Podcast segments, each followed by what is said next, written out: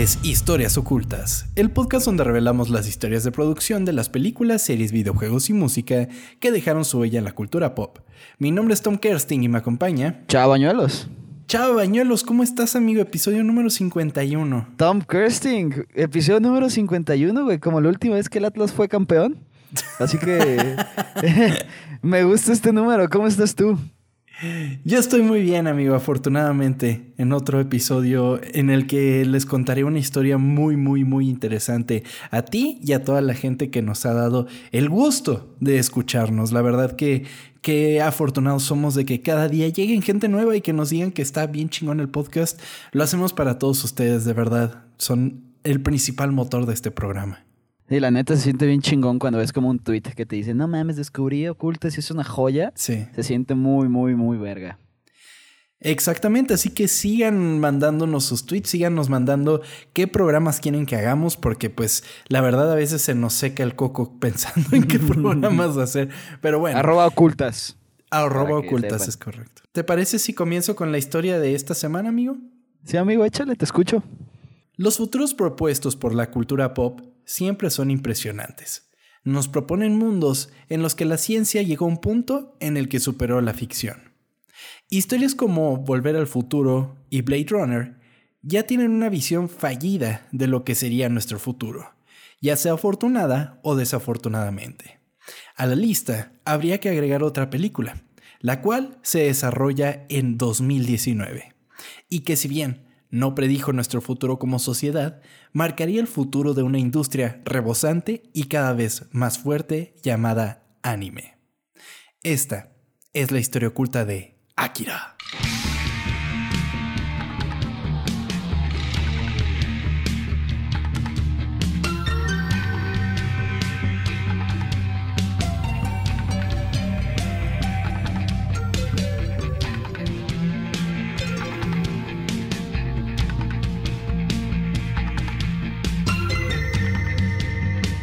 Ok, este, creo que va a ser el primer episodio donde vas a grabar tú solo. Eh, nos vemos a todos la próxima semana y adiós.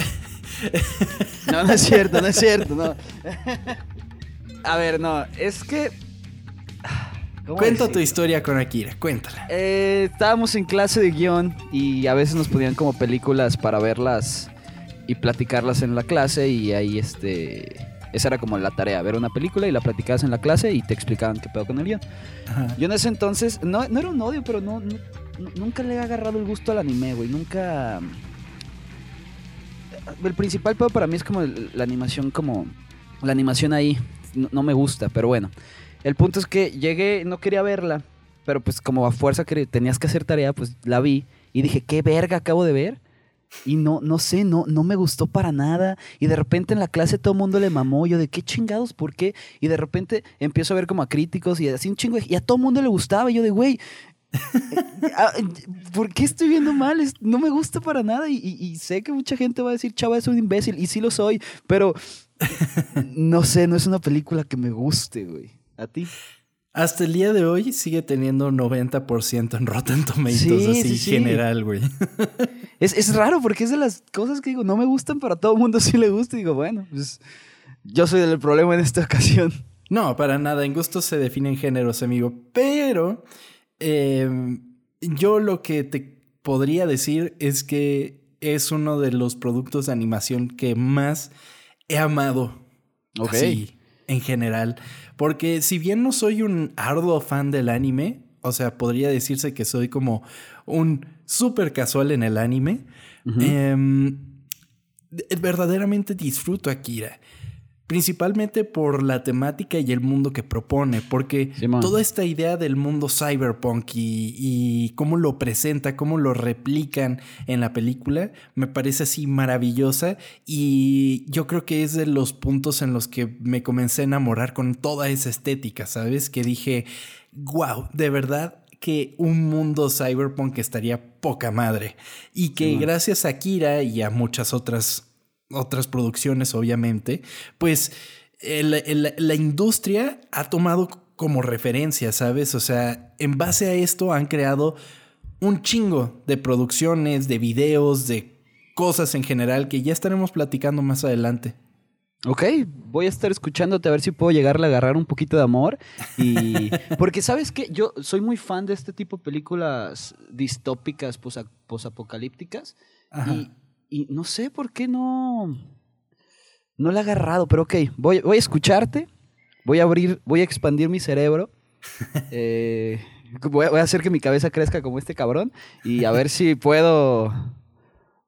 Puedo amarla, ¿te parece? Que inclusive, ¿sabes a quién le gusta muchísimo y se puede apreciar en uno de sus videos? ¿A quién? A Kanye West. Es verdad, pues sí. El video de Stronger Sí, es sí, sí. literal, es em, Akira, amigo. O sea, sí, pero es que, güey. Ok, primer punto, ¿me estás convenciendo? Yo sé por dónde tratarte, amigo. Yo sé por sí, dónde ¿eh? tratarte. ok, muy bien. El universo de Akira, en su totalidad, fue creado por un solo hombre, Katsuhiro Otomo. Otomo nació en la prefectura Miyagi, en Japón, de 1954. Como varios de nosotros, Otomo encontró fascinación en las películas desde muy joven. Fascinación que solamente podía alimentar viajando más de tres horas en tren para llegar al cine más cercano de su casa. No mames. Imagínate viajar tres horas para ver una película. No mames. No, oh, wow. O sea, eso es quererlo un chingo, güey. Te dura más el viaje que la película. Sí, güey. El otro día fui al cine y, y dije, vamos. Normalmente la aplico es veo primero en la aplicación y, y- y veo cuál película voy a ver, pero esta fue de que, ah, bueno, voy a ir a ver, a ver qué me encuentro. Y, y solo estaba rápido y furioso, literalmente en todas las salas, güey, porque pues ya ves que en Plaza México solo hay cuatro salas, en todas las salas estaba esa y a todas las horas, güey, no había otra. Y dije, verga, pues, pues ya estoy aquí. No mames, güey. Esos güeyes como, o sea, ya nada más es- hacen el guion nada más burlándose, ¿no? Se ya, están ya cagando les de vale risa. verga, ¿verdad? Pero O sea, no, ya- no, güey, güey, pero es que no, no, no, no, no, no, no, mames, o sea, te lo juro que siento que los güeyes, o sea, es que yo creo que es obvio que ellos ya lo hacen nada más para cómo nos podemos pasar más de verga. En serio, es impresionante. Toda la sala se estaba cagando de risa, es que ya, ya es comedia, güey, ya no es otra cosa más que comedia, güey. No mames. Pero bueno, perdón. Muero por verla, amigo, de verdad que sí. ¿Eres fan de, la, de esa franquicia o No, no? claro que no, fan, Ah, no. O sea, pero es como las ves y es de, no mames, güey. Sí, ¿Cómo, de que se ¿Cómo es posible? pero sí, es, eh, te entiendo, te entiendo esa sensación, amigo. Pues mira, después de las tres horas que se echaba en viaje, pues eh, Otomo descubrió que tenía una habilidad para la ilustración y dejó la escuela para probar suerte en Tokio en la industria del manga. Ok. Para 1973, algunos de sus paneles fueron vistos en algunos cómics de acción, o sea, ya como que empezaron a publicar algunas tiras suyas, ¿sabes? Otomo, en este punto, vivía en las afueras de Tokio, una zona que había sido recientemente desarrollada y donde los residentes de la clase trabajadora eran observados por Otomo, lo que le daría una sensación de vida y realismo humano a su futura obra. Para 1979, Otomo crearía un manga propio llamado Fireball, en el que se podrían denotar los aspectos más característicos de sus creaciones, las supercomputadoras, los poderes psíquicos y un futuro Japón post-apocalíptico. ¿En qué año era esto? ¿Me lo puedes repetir, güey? 1979. Ok. Ese ya sería como su creación propia. Fireball sería como así. O sea, antes le dibujaba a alguien más y ahora esto era lo primerito de él. Ajá, es, él escribía y él la dibujaba, exactamente. A partir de esta serie, que desafortunadamente nunca acabó, comenzó experimentando con la temática en la que había comenzado a profundizar, lo que resultó en la historia Domu. Domu era la historia de una comunidad suburbana manipulada por un residente misterioso con el poder del control telepático. Domu se convertiría en un éxito, catapultando así la carrera de Otomo y dándole bases para crear Akira. Ok. Oye, perdón por interrumpirte. Ahorita me acordé. ¿Domo no se llamaba también el. ¿Te acuerdas cuando teníamos nosotros como 14 años que había como un monito café? Que era como. Sí se llama, sí era así, ¿no? Es que me vino como a la es que mente ese era, ese era Domo y la historia de Otomo es Domu con U. Ah, Domu. Oh, ok, Domu. ok. Ajá, ajá. O sea, es que nada más me acordé de ese monito que hace mucho no, no lo recordaba y, y- y me gustaba mucho. Imagínate que lo hubiera creado también Otomo. El güey Ya que hizo sé, güey. Akira también hizo a Domo. Estaría verga, güey. Pero estaba bien chido Domo, la neta. Sí, güey, era muy, muy gracioso. Sí. Akira sería un conjunto de todos los elementos que Otomo había experimentado en sus anteriores trabajos, y su primer volumen se publicaría en 1982. El manga recibiría bastante éxito entre los circuitos lectores de manga, y un par de años más tarde se le presentaría la oportunidad de adaptar su trabajo a una película animada. Es, es como lo, lo típico que hacen ellos, ¿no? Primero hacen el manga y ya después es la película, ¿no? O- Exactamente. Ok.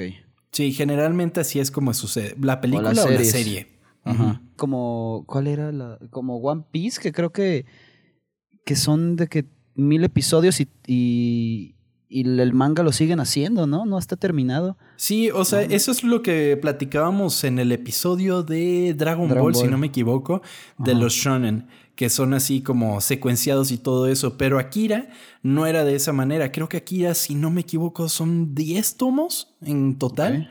Bastante grandes, son como 2000 páginas en total. Eh, Pero eh, era más como tirándole a la novela gráfica Mm, como para occidentalizar un poco el término. Eh, entonces era como pues, una serie limitada, por así decirlo. Ok.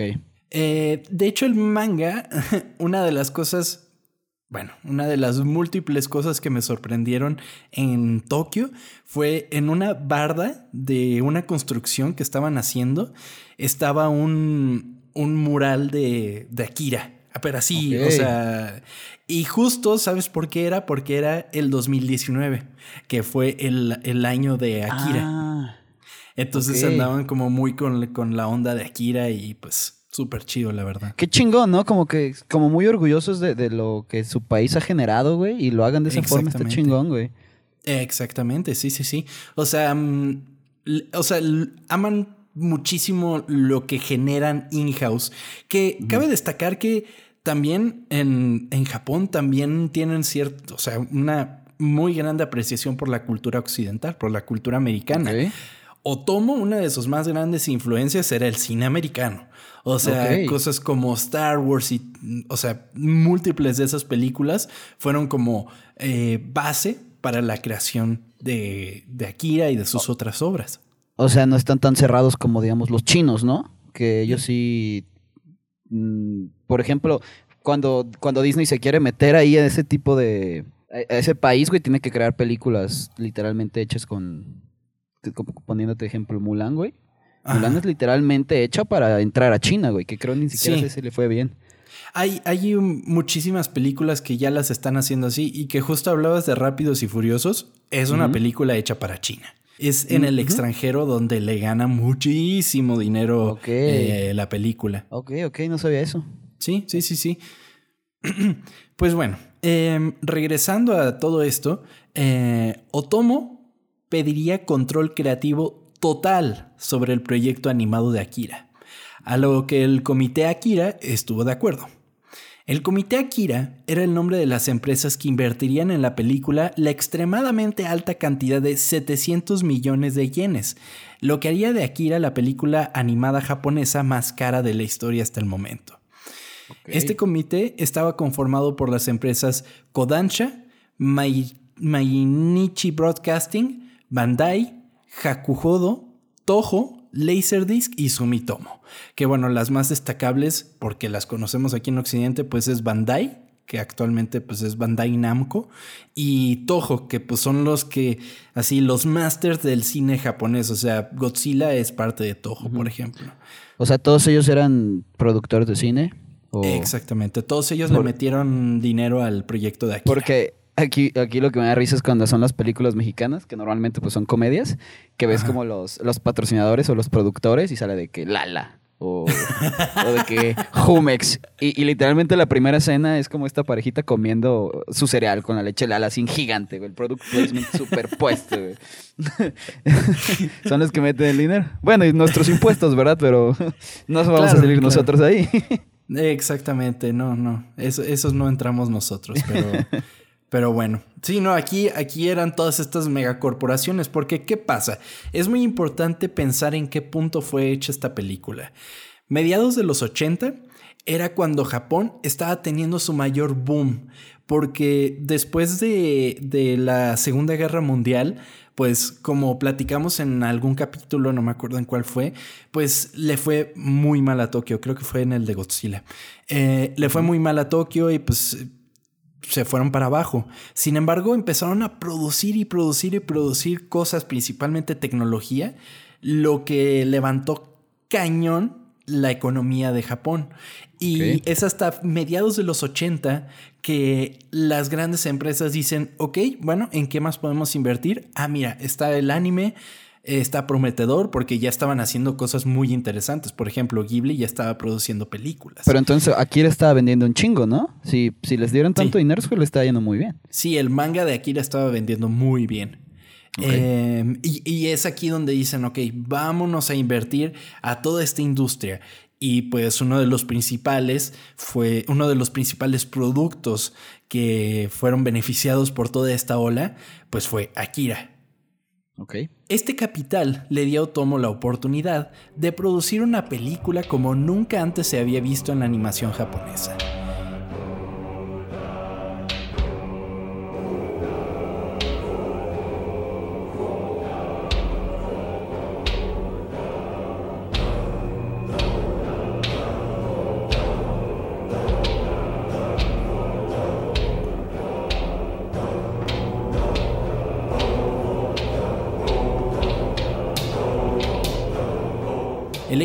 Estaba conformado por 70 animadores que trabajarían en la película teniendo libertad de trabajar desde 12 a 24 cuadros por segundo, lo que rompía con los estándares japoneses y daba una animación más fluida como resultado. Y es que estamos acostumbrados a pensar que el anime son muchas estas escenas estáticas de gente hablando. O sea, eh, no se mueve nada, solo se mueve la boquita y así. Y por otro lado, existen las producciones mucho más mejor producidas y todo eso que no las tienen que hacer en serie, como lo que hace Estudios Ghibli, por ejemplo. Y Akira es, es una muestra de lo que pueden lograr metiéndole chingos de dibujitos seriados. O sea, es, es, una animación muy, muy, muy fluida, sobre todo para la época y que hasta hoy día se sigue viendo cabronamente bien. Sí, es, es algo que sí dije, ok, por lo menos no es un anime donde voy a ver de que nada más como un paneo de, este dibujo que hicieron, güey. Eso sí, siempre lo, voy a aceptar. Y, yo es que creo que ese es el principal problema de la gente que no le entra, güey, porque... O sea, regresando a lo de One Piece, ahí lo que me han platicado es que tienen a los animadores en chinga, güey. Como van saliendo, tienen que sacar así cada semana así y los tienen dibujando lo estúpido, güey. Por eso hacen tanto eso de, de que este, este, este plano lo vamos a dejar aquí y nada más a escuchar la voz en off. Y, ay, güey, a mí eso sí. Ay, no, no, no. De, de, hecho, lo que más me gustó en el anime es una película que salió hace yo creo que cinco años, más o menos, la de Your Name. ¿La llegaste a ver? Ay, no mames, sí, güey. ¿No te gustó? me encantó, me encantó. es que ah, me destruyó, güey. Ah, sí, sí, sí. Me destruyó. sí, sí, sí. Ese lo disfruté mucho, sí. Pero ya de repente ves estos, estos Em, estos animes que tienen 1500 episodios, güey, no mames. Ni aunque fuera The Office, me dices 1500 episodios, no, o sea, no mames, no puedo, güey. ¿Cómo, güey? ¿Cuánto tiempo quieres que acabe eso? ¿Qué pedo? No, no mames. Sí, claro, es, esa es la ventaja como de las películas de anime. O sea, que otra son cosa? condensadas así dos horas y ahí tienes ya toda la historia, no necesitas más que eh, por otro lado, el saludos a Javier, que este güey el otro día me puso como la pelea de una película que salió hace poco, se llama Demon Slayer. Ah, Demon Slayer. Esa. Wow, vi, una, una, creo que era la batalla final, también se ve muy verga, ¿eh? Está muy chingona, yo la estoy viendo actualmente. Es que es una película de una serie que está en Netflix. Ok. Está ah, muy chida, ¿eh? Sí, me está gustando. Bien, a ver si le doy una oportunidad. A ver qué pedo. Sí, de hecho sí, dale una oportunidad, está bastante interesante está, y está muy bien hecha. Y la película yo no la he visto porque pues quiero ponerme al día con el anime, pero sí, sí, sí, todo mundo le está mamando muy cabrón, muy cabrón. Pero bueno, em, inclusive se dieron el gusto de comenzar con la experimentación con los diálogos pregrabados, a lo que en su momento y hasta hoy día no es acostumbrado en el anime, dándoles solamente animatics de los, a los actores de doblaje para que más adelante los animadores generaran la animación de sus labios sobre las grabaciones. Esto se me hizo muy curioso, yo no sabía que el anime... Primero lo animan y después le meten las voces. exactamente, contrario a como hacen en los estudios occidentales que... Suena como más complicado, ¿no? Totalmente. O sea, como que les ha de dar mucho mucha, mucho problema los actores de doblaje, ¿no? Como de no te puedes salir de aquí porque no hable más el personaje. Sí, está como extraño, güey, como innecesariamente difícil, creo. O sea, los pones a trabajar de más. Y que hasta hoy día sigue siendo así, es como de, ok, bueno, bueno. Cosas distintas. Pero sí. Entonces sí, Akira pues eh, se dio el gusto de hacerlo al revés, que es como la manera más occidental de hacerlo, ¿no? Akira se caracteriza por reflejar un Neo-Tokio enorme y vivo, con una extrema atención a los pequeños detalles, desde los escenarios y localidades hasta los movimientos de los personajes, mostrando minuciosos efectos que forman una conjunción de elementos soberbios para una producción animada de manera tradicional. Puta, ¿cómo me mamé escribiendo esto? Pinche, pinche parte mamadora. bueno, tú si tú solito te lo dices, no es mamador, güey, la verdad. Cuando lo admites es porque, güey, pues está bien. la conjunción de elementos soberbios, amigo. Pero es que está cabrón. Akira está. O sea, a mí me gusta mucho el estilo que, que te da toda la vibra de ese mundo del Neo-Tokio está muy, muy, muy cabrona. Hay un videoensayo que, si no me equivoco, es de Nerdwriter que se pone a analizar cómo la iluminación de toda la película influye en cómo se siente viva la misma. Y Y, o sea, todo este elemento del parallax que utilizan mucho para, para mostrarte los escenarios, como que veías los edificios moviéndose y todo eso, el parallax rápidamente es un efecto que generas teniendo varios planos. Digamos que, volvemos a Shrek, tienes capas. Entonces, tienes tu capa del primer plano, que por ejemplo podría ser un personaje, tienes una capa del segundo plano, que sería como los edificios más cercanos, y el tercer plano serían como los edificios que están más lejos. Entonces el parallax, ¿qué es lo que hace que mueve de cierta manera los, los, elementos para que parezca que hay una profundidad y hay un movimiento de cámara. Entonces, obviamente los elementos que están más cercanos a ti se van a mover mucho más rápido que como se mueven los elementos que están mucho más lejos de ti. O sea, es como cuando vas por la carretera y te asomas a ver una montaña, ¿no? Eh, si tuvieras una barda que está inmediatamente a la carretera, la barda la verías pasar en chinga, o sea, verías así, la barda. Pero la montaña, la barda. y, y la montaña la verías hasta atrás y iría muy despacito. Ese es el efecto parallax como súper resumido, ¿no? Entonces, sí, claro. Lo utilizan muchísimo en Akira, sobre todo para cuando son em, eh, tomas para presentarte dónde se encuentran, que es como ves los edificios y cómo ellos se van metiendo unos entre otros y se ve increíble, la verdad. Sí, le agrega, como tú dices, profundidad y te agrega también realismo, güey. O sea, para no decir, se ve más chingón, ¿no? Exactamente, en pocas palabras. Y uno de los elementos que si te pones a pensarlo es que te sientes en un lugar que, está vivo de cierta manera, ¿no? Lo que hace, spoiler alert, si no han visto Akira, spoiler alert, que la destrucción de Neo Tokio pues sea mucho más importante, ¿no? Porque si sientes que hay gente viviendo en Neo Tokio. Exactamente. En una ocasión, el director de arte de la película consultó con Otomo acerca del look que buscaba para Kira. El artista le dibujó una calle llena de detalles, con una estética sucia y desordenada, sumamente complicada de detallar en una película animada a gran escala, a lo que el director de arte le dijo atónito que era imposible. Sin embargo, mm. Akira contaba con el capital suficiente para que esta fantasía se llevara a cabo. O sea, Otomo estaba con los billetes así, lanzándolo sí, Y ponle aguacate si quieres a la puta calle, güey. Vale madre. ¿Cuánto dinero quieres?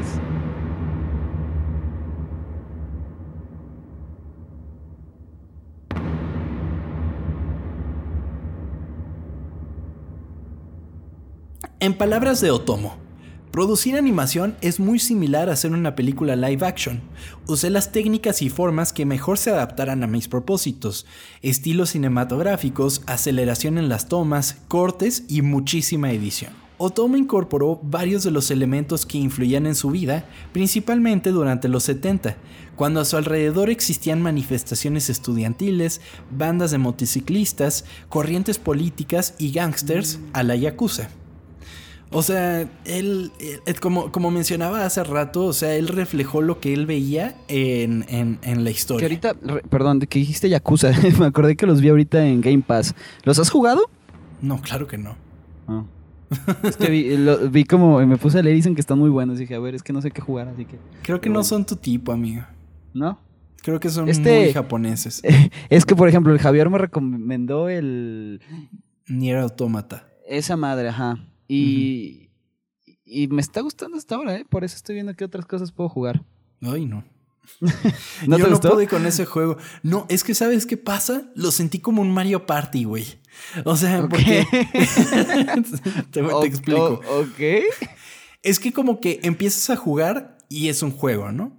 Entonces ahí pasas a otra parte y como que cambia a otro juego y ahí te mueves en el escenario y cambia a otro juego. Porque al principio es como de naves y después es como un hack and slash y después es como un plataformero en 2D y de repente vuelve a ser de naves y es como de ¿qué pedo? ok, el Mario, bueno, puede ser, ¿eh? Viéndolo de esa forma puede ser que sí se parezca un poco. Y yo sé que está cabrón por la cuestión de la historia y que lo tienes que acabar 20 veces y que no sé qué, pero... Sí. ¿Cómo? O sea, ¿Neta? Sí, tiene como varios finales y lo tienes que acabar creo que unas tres, cuatro veces. Mm, ok. Sí, pero no te lo echas completo, tengo entendido. Como que la segunda vez es más corto por, porque agarras como otro camino. Eh, yo qué sé.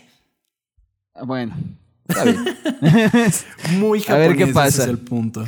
ok. Pues bueno, Akira incluiría también referencias al cine y la cultura pop americana a la que el creador era aficionado y utilizaría todos los elementos que tuviera a la mano para lograrlo. La animación le dio al creador la facilidad de retratar de mejor manera varios de los elementos que serían muy complicados o bien imposibles de transmitir por el medio impreso. La verdad es que sí, un cómic eh, te puede contar muchas cosas, pero si quieres realmente retratar un universo, no hay mejor manera que hacerlo, pues, de manera fílmica, ya sea en live action o, o animación, pues tienes un mejor control de, de, cómo se comportan los personajes, ¿no? Porque es si forma de, de, enseñarles cosas, güey. Exactamente, es como por ejemplo de que estás leyendo un personaje y en tu mente es como Solo estás viendo palabras, ¿no? Tienes que tener una interpretación mucho más fuerte como para darle una personalidad a, pues, vale la redundancia, al personaje, ¿no? Por ejemplo, em, eh, yéndome a lo más sencillo, por ejemplo, J. Jonah Jameson. o sea, sí tiene como estos esbozos de lo que es el personaje en el cómic, pero si lo ves, por ejemplo, ya sea en la caricatura de los 90 o en la película que lo interpreta J.K. Simmons, o sea, ahí ya dices, ay, este güey es bien así, ¿no? Ok. ¿Sí me entiendes? Sí, sí, sí, sí, sí. Es que, no sé, digamos, es que hasta en un libro tienes como más tiempo de explicar lo que está pasando y de cómo, de, de describir todo. Ya en un, en un cómic, pues sí tienes las imágenes, pero no no tienes todo el espectro para poder enseñar lo que quieres, ¿no? Claro, exactamente. O sea, eh, si bien hay cómics que tienen muchísima letra, y hay otros cómics que no tienen ninguna, que inclusive muchos muchas veces esos cómics que eh, pueden pasar paneles y paneles, que Akira es uno de ellos, eh, en los que no hay palabras, te pueden setopear muy bien un personaje, pero nada que ver con un libro en el que te pueden platicar bien cabrón. El narrador te puede decir, era un güey que tenía pedos y que no sé qué y que no sé cuánto. Pues es mucho más difícil. Entonces, ya dándole una personalidad por medio de la animación o el live action, eh, pues es mucho más fácil explorar un personaje de esa manera. Sí, claro. Pues bueno. Eh, Cabe destacar que para el momento de la producción e inclusive del estreno de la película, el manga aún no terminaba. lo que dividió a Otomo en dos trabajos titánicos. Por un lado, dirigir la película más costosa en la historia del anime al momento, y por el otro, continuar trabajando en el tan adorado manga que se había convertido en un éxito total. No mames, qué presión, güey. Y ahora vamos a ver que el cabrón no paró quieto, güey. Pero, o sea, ¿lo sigue al, a, ¿lo sigue fielmente la película, el manga, güey? No. Ah, no, no, no. No, Ah, ahorita veremos que no. Es aquí cuando surge uno de los más grandes problemas que afrontó Otomo. Resumir una historia de casi 2.000 páginas de cómics en una película de solamente dos horas. Sí, está cabrón, güey. Está muy cabrón. Esta situación llevó a Otomo a abordar la película como otro de los tomos de su historia, aunque este tomaría como base únicamente el primer tomo y el último, el cual aún no había sido publicado. Pero ya estaba, ya lo estaba, ya lo tenía terminado él. No, ¿O lo está estaba escribiendo? pensando. O sea, lo estaba. Ah, lo estaba pensando. Exactamente, o sea, y mucha gente y mucha gente piensa que el hecho de que exista la película de Akira influyó muchísimo en cómo finalizó el manga, ¿sabes? O sea, que, que bien pudo haber sido otro final en el manga por no tratar de asemejarse al final del anime. Sí, claro. ¿Y, y ya él ya tenía pensado que fueran esos? ¿O si no hubiera estado la película hubiera, hubiera hecho muchísimos más? No, no, no, o sea, él quería que la historia tuviera un principio y un final. Ok. Sí, totalmente. Y pues bueno, es una historia que terminó de publicarse hasta 1990. O sea, casi 10 años duró el, el manga. Eso sí, eran tomos mucho más grandes, ¿sabes? No era como de, ah, semanal, la historietita, ¿no? Ya eran como unos tomos chingones. Ok. ¿Esta película cuándo salió? En 1988. O sea, a ver, se- es- ¿el primer tomo y el último tomo fue nada más la película? Ajá, 1982 el primer tomo, 1990 el Y último. la película salió antes de que saliera el man el... El final. Ujú. Ok. Ah, ok. Sí, sí, sí. Ento- y pues este güey tuvo que trabajar muy, muy cañón. No, pues sí, El- parece. mames. El equipo detrás de Akira fue incansable, teniendo jornadas de trabajo de hasta 24 horas. Oh, la verga. Exactamente. No me queda claro porque esto es tomado, lo- o sea, estuve viendo el- un documental que cuenta cómo fue la producción de Akira, pero no me quedaba claro si eran 24 horas porque estaban constantemente rotando el personal, o sea, de que salían unos, entraban otros, o si los güeyes pasaban el mismo 24 güey. horas sentados. Sí, güey. Es- espero que hubiera como, como turnos, güey. ¿Cómo, cómo hacen los, los doctores? Este, guardias, cabrón, imagínate. 24 Exactamente. horas, no mames. En estas 24 horas que trabajaban, se generaron más de 160 mil cells de animación. Eh, un cel de animación, pues es básicamente como uno de los dibujitos que formaban la película, ¿saben? Entonces era como 160 mil durante todo este tiempo, pues es muchísimo. 70 Sí, man. personas, 70 personas formaron toda la producción, amigo, imagínate. Además, Otomo desarrolló personalmente el storyboard, el cual ascendió a 738 páginas dibujadas a mano, Verga. en las que Otomo incluía los encuadres a como los imaginaba de manera casi perfecta, así como elementos que detallaban impecablemente los escenarios. Bueno, lo bueno es que le gusta dibujar, ¿no? Por lo menos. No, pues sí, menos mal, güey, porque, o sea, el, el storyboard a veces, el storyboard a veces puede ser la cosa más sencilla que te puedes imaginar. O sea, Sí, claro. hasta monos de palito te sirven porque nada más es como para ejemplificar el encuadre. Obviamente, en cuanto, cuanto va ascendiendo más el nivel de producción, le van metiendo mucho más detalle al storyboard. Y yo me puse a ver partes del storyboard y Y dices, si "Güey, parece dibujo de verdad, dibujo bien hecho que. exactamente, parece cómic. O sea, es como... Verga, güey. Ahí está el pinche cómic. Porque está detallado, está tan detallado que hasta se tomó la libertad de algunos de los anuncios que aparecían atrás como pantallas y cosas así. Se Ajá. puso a hacer como las cosas que iban a aparecer en, no en las mames. pantallas. Verga, ¿cuánto se tardó en hacer eso, güey? ¿Qué pedo? Pinche loco. No. Pues sí, ya Sí, güey. pues se fue abultando Pinche loco. 738 páginas. Verga. No mames. Varias de las páginas del storyboard tuvieron que ser desechadas, ya que contrario a una película live action, la verdadera edición de una película animada es llevada a cabo en este punto del proceso, ya que hacerlo posteriormente sería un derroche de dinero que en el Akira Project no se podía llevar a cabo. Em, pues sí, o sea, no vas a poner a Animarlos y de que, ay, voy a borrar esa escena, ¿eh? pues no. Exactamente, o sea, básicamente todo lo que animes, y más cuando es animación tradicional, pues lo mejor es que lo metas en el producto. O sea, sí, claro. No hay manera de que produzcas de más. Sí, no, imagínate ese animador que hizo dos mil dibujos, güey, de que, híjole, ¿sabes qué? De esos dos mil, mil quinientos ya no van a salir en la película. No, güey, se vuelve loco. 24 horas diarias. Es que 24 horas, verga, es que. Es, el amor que amigo, pero bueno. pues sí. Por otro lado, los escenarios fueron pintados con pincel, aerógrafo y otras técnicas para cumplir con los pequeños detalles que Otomo exigía a su equipo.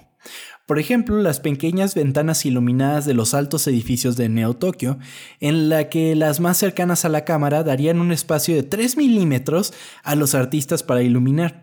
O sea, digamos, tenían una ventanita de 3 milímetros. Entonces tenían que pintarla así perfectamente. Exactamente. No te salgas de la, de la línea. Justo. Y en los casos de los edificios más lejanos, tenían una ventana de la mitad de un milímetro. No, man. ¿Cómo dibujas eso, güey? Nada más pones ahí tic y ya, güey. Exactamente, pues era así, pero con un mini, mini, mini pincel, amigo, así dibujando ventanitas. Y seguro se los checaban de, mmm, eso no te quedó muy bien. Era como Vuelve a hacer. esponja cuando se mete el pincel en la nariz y sale un pelito. Ah, sí. Con ese va a pintar la casa de un cangrejo. Pues así están estos güeyes, cabrón. No mames. pues sí, mucho amor al arte, amigo. Así como los escenarios, la, colorización de las celdas de animación utilizó un total de 327 colores distintos, llevando más allá de lo que cualquier película animada había utilizado en el pasado. Es sumamente difícil iluminar algo, ya sea en live action o en, o en animación, algo de noche. Y más en una noche cyberpunk, que hay tantas luces artificiales que afectan tanto, ya sea a, los personajes como a los escenarios. Eh, es muchísimo más difícil. Y hay una entrevista con la, con la mujer que se encargaba de la selección de colores, en las que habían cosas que ella presentaba como su selección, porque hace cuenta, ilustra, o sea, pintaba una celda y la mostraba y era así como de, ah, sí, Simón, así sí. Entonces ella presentaba varias de las escenas y habían cosas que ella no se esperaban que le aprobaran y que sí se las aprobaban. Y habían otras que no le aprobaban ninguna, güey. Entonces regresaba así como de, bueno, pues va a haber que reiluminar esta parte, ¿no? No mames. Güey, Wow, nada más me dices más cosas y es más trabajo y más trabajo y más trabajo, güey. Exacto. les han pagado muy bien. Eh, pues, digamos que la animación no es muy bien pagada en Japón. pero. Ay, güey. Y menos para ese momento, pero pues esperemos lo mejor, ¿no? Pero ellos estaban disfrutando, pues. Eh, sí, totalmente. Tanto el anime como el manga fueron sumamente complicados de terminar, y la inspiración para su conclusión vendría de un lugar inhóspito, la mente de Alejandro Jodorowsky. Ok. Tu amigo, ¿no? Puta. Amigas. con quien Otomo sostuvo una conversación en la que, según Jodorowsky, el artista le dio a beber un poco de whisky. Se supone que sostuvieron una plática y Jodorowsky como que le ayudó a Otomo a pensar en cómo terminaría Akira, porque la verdad el final de Akira es una cosa, mm, pues es que te deja pensando, ¿no? O sea, que no es un final como claro. No entiendes bien qué es lo que sucede. pero, pero pues es como dale tu interpretación de lo que sucedió. O sea, Jodorowsky le, le, le dijo, ¿le ayudó a hacer ese final? Eh, sí, bueno, no le ayudó, lo inspiró a hacerlo. Lo inspiró, ah, ok. Pero eso yo no sé qué tan fiable sea, porque está el rumor, sí, obviamente, de que Jodorowsky lo ayudó, pero me puse a buscar fuentes y no me encontré mucho. Y me encontré con un tweet de Jodorowsky, que es lo único que hace actualmente ese cabrón. Eh, en el que en el que dice que Otomo le sirvió de beber eh, un whisky y que platicaron de Akira, pero que no recuerda qué era. ¿Que no recuerda qué era Akira o qué era el...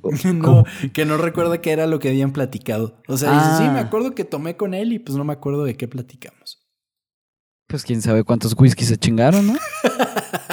Sí, porque solo los whiskies le han afectado a Jodorowsky. Eh, la película terminó producción en 1987 y para el 16 de julio de 1988 fue estrenada en cines gracias a Toho y más adelante llegó a Norteamérica en una presentación sin precedentes para un anime el 25 de diciembre de 1989 con un lanzamiento limitado en Estados Unidos ¿Y qué tal le fue? regular son. O sea, mm, sí, le fue. O sea, en, en Japón recobraron su, su inversión, pero en Estados Unidos creo que en toda su corrida fue como un millón de dólares nada más. Verga, ok. Sí, es como así como, ok, bueno, ya que. Pero pues se convirtió en lo que conocemos como una película de culto. Que una de las bases para hacer una película de culto es que no sea así un hitazo. En, en, en, en, en los cines, pues. O sea, las películas de culto generalmente son así como de, ah, te paso esta película y vela y está bien acá y que no sé qué. Entonces, pues es uno de los principales aspectos de Akira. Ok. Sí. Este estreno abrió la puerta a que muchos de los animes comenzaran a buscar distribución en Estados Unidos, principalmente en la televisión. Y creo que no fue hasta el viaje de Chihiro que una película resonara tanto entre los circuitos de cine estadounidense como lo hizo Akira en su momento. Ok. Esa película me gusta, pero me trae como. Como. Tuve un tiempo en mi infancia como que soñaba mucho en esa bueno, no en esa película, pero cosas similares a esa película, Ajá. así que me da un putero de miedo verla, güey. Es como, bueno, no es miedo, es como, como, como rechazo. ¿No te ha pasado con algo? Ya. Sí, sí, sí. Ay, como que ay, no sé. la ves y es así como, ay, no me siento a gusto viendo esto, ¿no? Sí, que de hecho me recuerda mucho a, a este videojuego que se llama Little Nightmares, que es como... Ah, Simón. Yo, yo creo que está un poquito inspirado por ciertas cosas. Ajá. Y no mames, me mama ese juego, pero también me trae ese... Ay, güey, como... Ay, no sé, raro, es extraño. Estaría chingón que hiciéramos la historia de, de Ghibli, la verdad. Sí, estaría bien.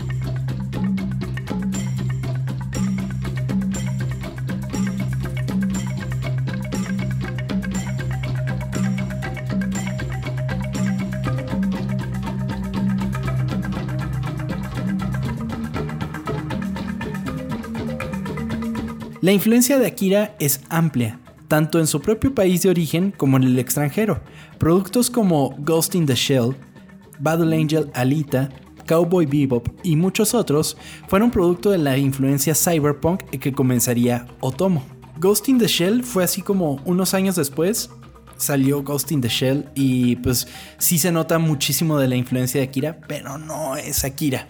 Eh, y Alita Battle Angel, mi único contacto, es la única cosa que le respeto a Robert Rodríguez porque me mama ¿Neta esa película, güey. Me mama, me gusta muchísimo. Porque quizás porque no esperaba nada de ella y terminó y fue, "Ah, vete a la verga, qué pedo con Alita. Y sí, me gustó un chingo. ¿Por qué fuiste a verla si era de Robert Rodríguez, güey? Pues, pues ¿Querías por verla. verla? Sí, la neta. Para, para decirle más groserías, ¿no? De Sí, que es para ver si lo puedo seguir criticando. Es un naco. Años después, películas como The Matrix, Dark City y Kill Bill tendrían una fuerte influencia de Akira. Hay un, hay un GIF que, que me gusta mucho, en el que hay una escena en la que Kaneda va, eh, frena con la moto y lo ves como, como en una perspectiva eh, muy cercana primero y luego la, la moto se aleja completamente de tu visión en una manera horizontal, que es una escena muy clásica de la película y que en ese GIF ves cuántas veces han recreado la misma, pero exactamente la misma escena en diferentes caricaturas, películas, lo que sea. Y ¿Es cuando es- explota la moto o...? no, no, no, ¿O es no es antes, porque él está como frenando. Y, Ok. y la de la explosión también es muy chingona. Pero, pero sí es como de. Es un frenón. Cuando, cuando la veas, vas a decir, ah, esa. Que queda como de lado. Sí, como- exactamente. Ah, como, como en Batman, ¿te acuerdas cuando va a atropellar al guasón? Eh, exactamente, pues Batman es una de las Ah. películas que le hacen referencia a Akira. Ok, ya sé qué escena dices. Simón. Sí. Ok, ok. Exactamente, entonces, pues eh, es una película que ha influido. Y Christopher Nolan. ay, ahí vamos a meternos otra Estamos vez. hablando de puro güey que te cae mal, ¿eh? Ay, sí, güey. Pero bueno, es que Christopher Nolan, eh, ¿alguna vez viste Paprika? No, no lo he visto. Bueno, Paprika es básicamente Inception, güey.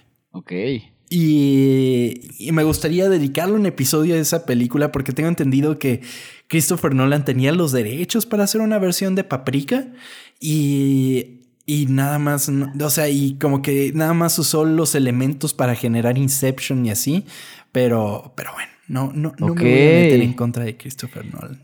Oye, sí lo va a ver, a ver si es cierto, a ver si tiene razón. Sí, Paprika está chingona, te va a gustar. ¿También es anime? Sí, también es anime. Ok. Y un fenómeno como lo es Akira no pasaría desapercibido por el monstruoso Hollywood, quienes tienen años buscando realizar una adaptación live action americana de la película. Esta búsqueda se remonta a 2002, cuando Warner Bros. adquirió los derechos para la película.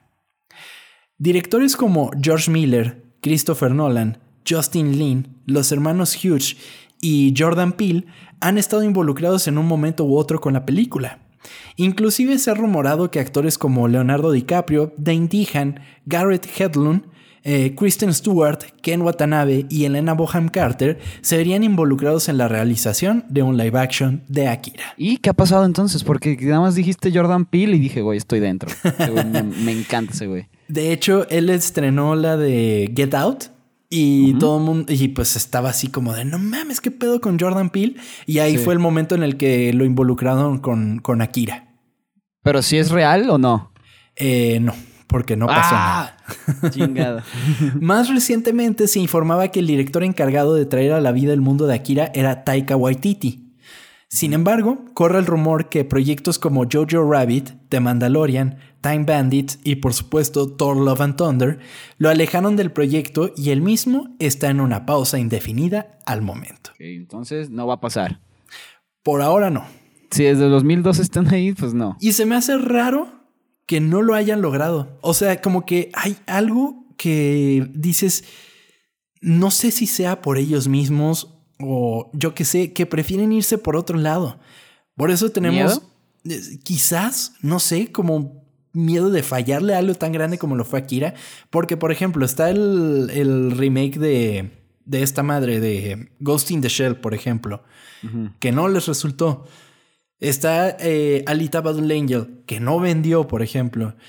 Mucha gente piensa, y, y me parece que es un pensamiento muy, pues la verdad, correcto, como que tener esa perspectiva de que cuando termine la burbuja, que son las películas de superhéroes, explote, que lo siguiente más grande que va a haber ¿El anime? va a ser las adaptaciones de anime, justamente Ok, ok. pero no lo han logrado. O sea, desde cosas como la de Death Note, que a la gente le cagó, yo no la vi, entonces no puedo decir nada.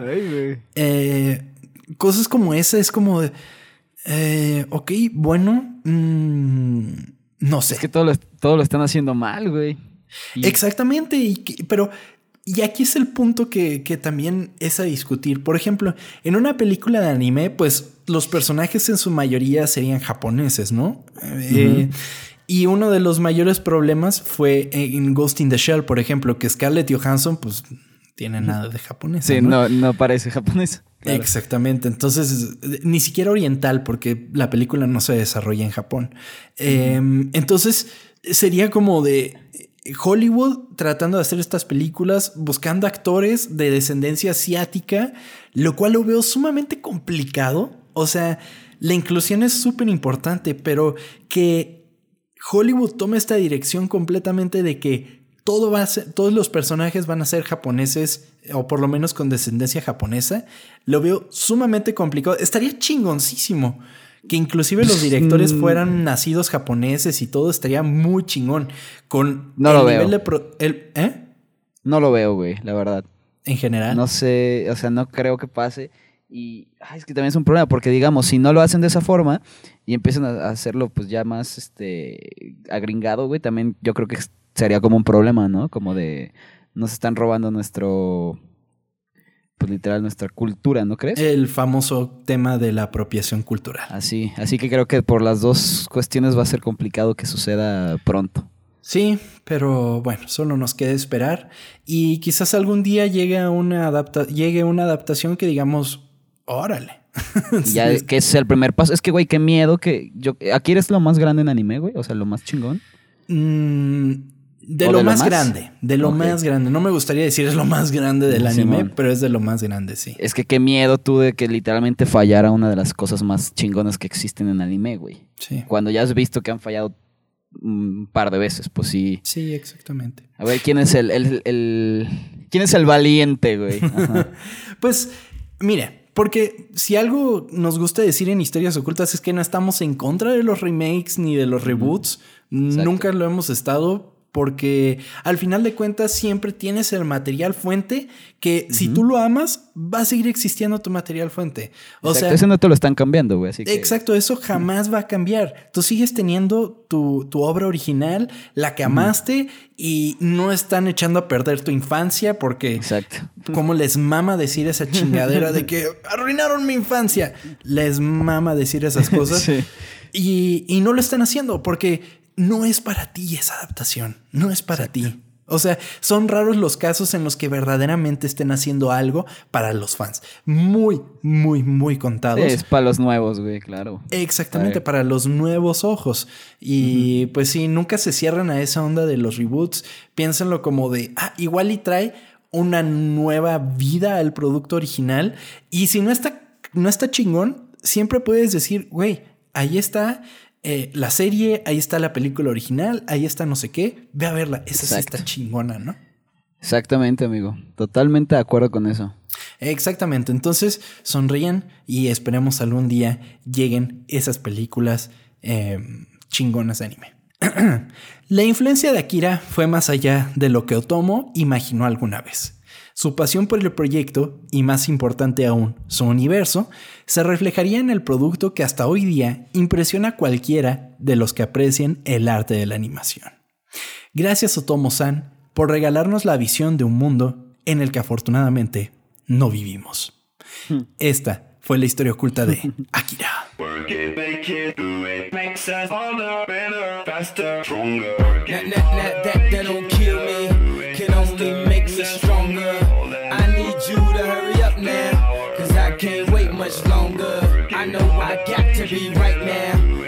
Can't get much stronger.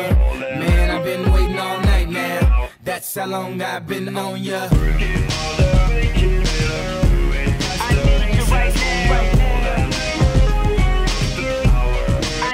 ¿Sabes qué? Me dejaste con ganas de verla, me la voy a echar. Debe estar en Netflix, ¿no? Está en Netflix. La última vez que la vi estaba en Netflix, sí. Ok, me la voy a echar y voy a, voy a ver qué pedo. A lo mejor era un chavo más joven que no sabía ni qué pedo. Que no estaba tan abierto. Exactamente. esas cosas. Sí, he estado abriéndome más hasta eso, así que voy a darle su oportunidad. Qué bueno, amigo. Y es muy cagado que, pues, la película se desarrollaba en 2019. Y en la película estaban en la víspera de los Juegos Olímpicos en Neo Tokio. Entonces, oh, es muy cagado que los ah, Juegos Olímpicos iban a ser en 2020 en Tokio. Y, pues, tampoco se hicieron. Exactamente, y pues no se hicieron. Digo, en Akira porque se destruye la ciudad, pero en el mundo real mucha gente se agarró de un poco del arte de Akira, en el que la gente que estaba haciendo protesta estaba en contra de, los Juegos Olímpicos en la película. Y por un momento los Juegos Olímpicos, si nos acordamos bien, no se iban a cancelar en 2020. Estuvieron mucho tiempo así como, si se va a hacer, si se va a hacer, si se va a hacer, y al último momento no. Entonces, una de las campañas que estaban utilizando para, para, para imposibilitar que se desarrollaran los Juegos Olímpicos era con un cuadro de Akira está chingón eso. No lo, había, visto eso. Sí, pero sí, mucha, mucha, mucha coincidencia, güey. Exactamente, sí, sí, sí. Que, que bueno, vayan a ver Akira, está muy chingona. Yo la amo cabrón. Es una de esas obras que, pues, definieron el género cyberpunk Y si les gusta toda esa onda, si les gusta el anime, está muy chingona, vayan a verla. Recomendada por Tom, porque por Chava Ya- todavía tiene que revisitarla. Sí, eh, eh, que mira, yo no la recomendaría, pero güey, todo el mundo lo ha- todo el mundo la, te la va a recomendar, así que no me hagas caso a mí, o sea, no mames. Este, o sea, qué pedo, no, no puedo decir que no, no la veas, güey, si a todo el mundo le gusta, pues, vela, no mames. Que, por cierto, ahorita que dijiste Cyberpunk, ¿ya lo jugaste o sigues ahí No, peleándote? sigo. No, güey. Voy a esperar a comprarme un Series X. Y ya que el juego no tenga ni un solo problema, ya lo compraré. Y seré feliz jugando Cyberpunk. Muy bien. Así como, como tú, amigo, que me escuchaste durante toda esta hora decir cosas de anime, pues hay muchísima gente que ha estado escuchando los episodios de Ocultas a la cual les agradecemos muchísimo su presencia, muchísimo su apoyo y les agradecemos sobre todo que nos sigan en arroba ocultas, ocultas con W, porque somos muy cool en este podcast y Facebook, Instagram, Twitter, lo que sea, ahí estamos. Han sido semanas lentas de contenido en redes, la verdad, ha estado un poco pesado. Culti, pues, no sé dónde está. Está desaparecida, amigo. De sé. vacaciones otra vez, ¿no? No mames. Culti no, no se muestra por ningún lado. Y bueno, han sido semanas lentas en redes sociales. Sin embargo, la gente nos está compartiendo muchísimas cosas. Eh, cuéntame, Güey. amigo. Güey, la gente estuvo muy feliz de que platicáramos acerca de 31 minutos, ¿eh? Neta, Sí. Estaban contentos porque pues, sí. Por ejemplo, Emi Córdoba nos dijo gracias por, por hacer el oculto de 31 minutos. Gracias a ti por escucharnos y que, que ella vive en San Luis y que ya estaba planeando ir al, al concierto, pero pues la pandemia. Qué horrible, güey. Damn. Pinche pandemia. ¿Te- ¿La pandemia te canceló algún concierto, güey? ¿Algunos planes? Afortunadamente no, pero, pero pues nos dio en la madre a todos, ¿no? No mames, yo tenía tantos conciertos, güey. Y, qué, qué feo, qué feo era de que nada más veías que era ese día y, y de que mm, mi boleto ahí valió pito. Pero bueno. Deja tu conciertos. Yaneli, por ejemplo, que le mando un saludo, tenía boletos para ir a ver a BTS en, en el MetLife Stadium. Bueno, no mames. Sí, sí, sí. Pobrecita. Sí, es que está feo, güey. O sea, Ah, iba, o sea, ya había hecho el desembolso para ir a Nueva York y además de los boletos del concierto y pues se le cancelaron. güey. O sea, ah, qué feo. Está cabrón. Güey, Ha- Güey, Harry Styles iba a estar aquí, valió pito, Billie Eilish, güey. sí, No es mames. cierto. Qué es feo. cierto. Pero bueno. Bueno, este, Esperemos pronto regrese toda la normalidad. Ojalá. Bueno, de hecho, el sábado tengo un concierto, güey. No sé ¿Ah, cómo sí? va a funcionar, sí. A ver qué tal sale. También saludos a Pepe Mercado, que él lo veía todos los días cuando estaba niño y que, que, que se apresuraba a comer mientras, mientras lo veía Ajá. para poder para poder verlo sin problemas y terminar su tarea. Shanandra nos saluda y dice que ya, ¿cómo que ya escuché más de 50 horas de ocultas más las veces que he repetido los, los eh, Ah. capítulos? Ok, gracias por repetirlos, muchísimas gracias. Muchísimas gracias. Un abrazo muy grande. No manches, amigo. Nos ponen Claro. en repeat. Qué chingón está eso. Eh, Gorilink dice que a él también le mamaba 31 minutos y que él tiene grabado todavía el, el disco de Viña del Mar. ¿Te acuerdas que me platicaste eso? Ajá. Que ahí lo tiene guardado todavía. Qué chingón. Es una presentación muy chida. Ya después le di un vistazo y sí está bien bueno. Eh, Camotito Bigote, que de, por cierto sigue en la playa, dice que a él no le gustaba 31 minutos hasta que un momento, hasta que lo vio un día y le encantó. Qué bueno, porque sí. Es que sí, era como medio raro la primera vez que lo vías, ¿no? De que, Sí, ¿qué estás estaba como, de, ¿qué pedo con estos güeyes? Sí. El señor Pato dice mm, que él fue a verlos y que es una cosa espectacular, güey. La Ay, qué envidia. La neta, sí. eh, Eminaldo nos manda saludos y que es el mejor episodio que hemos hecho hasta ahora. Eh, gracias, Eminaldo. Saludos. También saludos a Denise Luján, que nunca lo había visto hasta que nosotros hablamos de eso y que, y que ya tiene una nueva fan. Gracias, qué chingón. Qué chingón. También saludos a Daniel Salazar, que le- lo, lo llevamos a su infancia, que es lo que también nos mama hacer aquí en Ocultas, ¿no? Pura nostalgia de la buena, güey. Pura nostalgia, amigo. Mafer Gaza nos dice gracias por este capítulo. Gracias a ti, Mafer, por escucharnos. También saludos a Helado y la fábrica de mazapanes. Como siempre, Helado, muchas gracias. Ah, Royal Doran nos dice que empezó a escuchar Ocultas y que no se arrepiente de nada, que ni- de ningún capítulo. Joya recomendado. Muchísimas gracias. En serio. Se siente muy chingón escuchar eso. Muchísimas gracias, de verdad. Y saludos a Charlie Chelas. Saludos a El- a Elizabeth Beolm. Beolm. Espero lo estoy diciendo bien. Esbaide, saludos amiga. A Cristian Eduardo Morales, que él es chileno. que se sentía como feliz de que nos gustaran cosas de sus países. Sí. Muchísimas gracias, Cristian. Sí, toda la comunidad de ocultos en Chile, eh, muchísimas gracias. Como dijiste tú en el episodio pasado, amigo, Sí, gracias por regalarnos algo tan chingón como lo fue 31 minutos. La neta. Y por último, saludos a Andy, a Cebes y a Juan Camén. Gracias a todos por escribirnos. Y ya saben, escríbanos en Facebook, Twitter, eh, eh, ¿qué más tenemos? Instagram. Instagram. Y Pues- estamos para ustedes. Sí, muchísimas gracias a todos, todas y todes. también nos pueden seguir en nuestras es. redes personales, arroba tom-kersting y eh, también pueden seguir a Chava. Eh, arroba Banuelos Chava en Twitter y Chava Banuelos en Instagram. Exactamente, pues Chava Banuelos, muchísimas gracias por acompañarme. Espero te la hayas pasado un poco mejor de lo que esperabas al principio del episodio. Tom Kersting, gracias a ti por platicarme. Sí, güey, o sea, está interesante. Y esta vez es muy bien escuchar como historias de cosas que no eres fan, porque Ajá. puedes encontrarle como esa cosita que dices, ah, mira, esto me está gustando, y ahí ya ir agarrando como gustos. Porque encerrarte en una cosa de no me gusta, no me gusta y no me gusta, pues al final de cuentas no terminas evolucionando y ese es un gran problema, ¿no?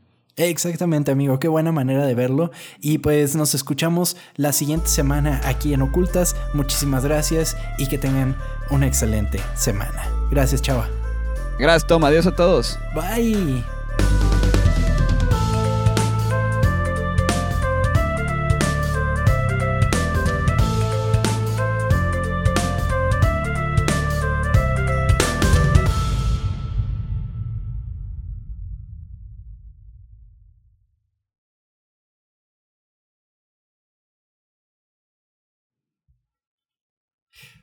Verga, ahora sí no sé qué cantar.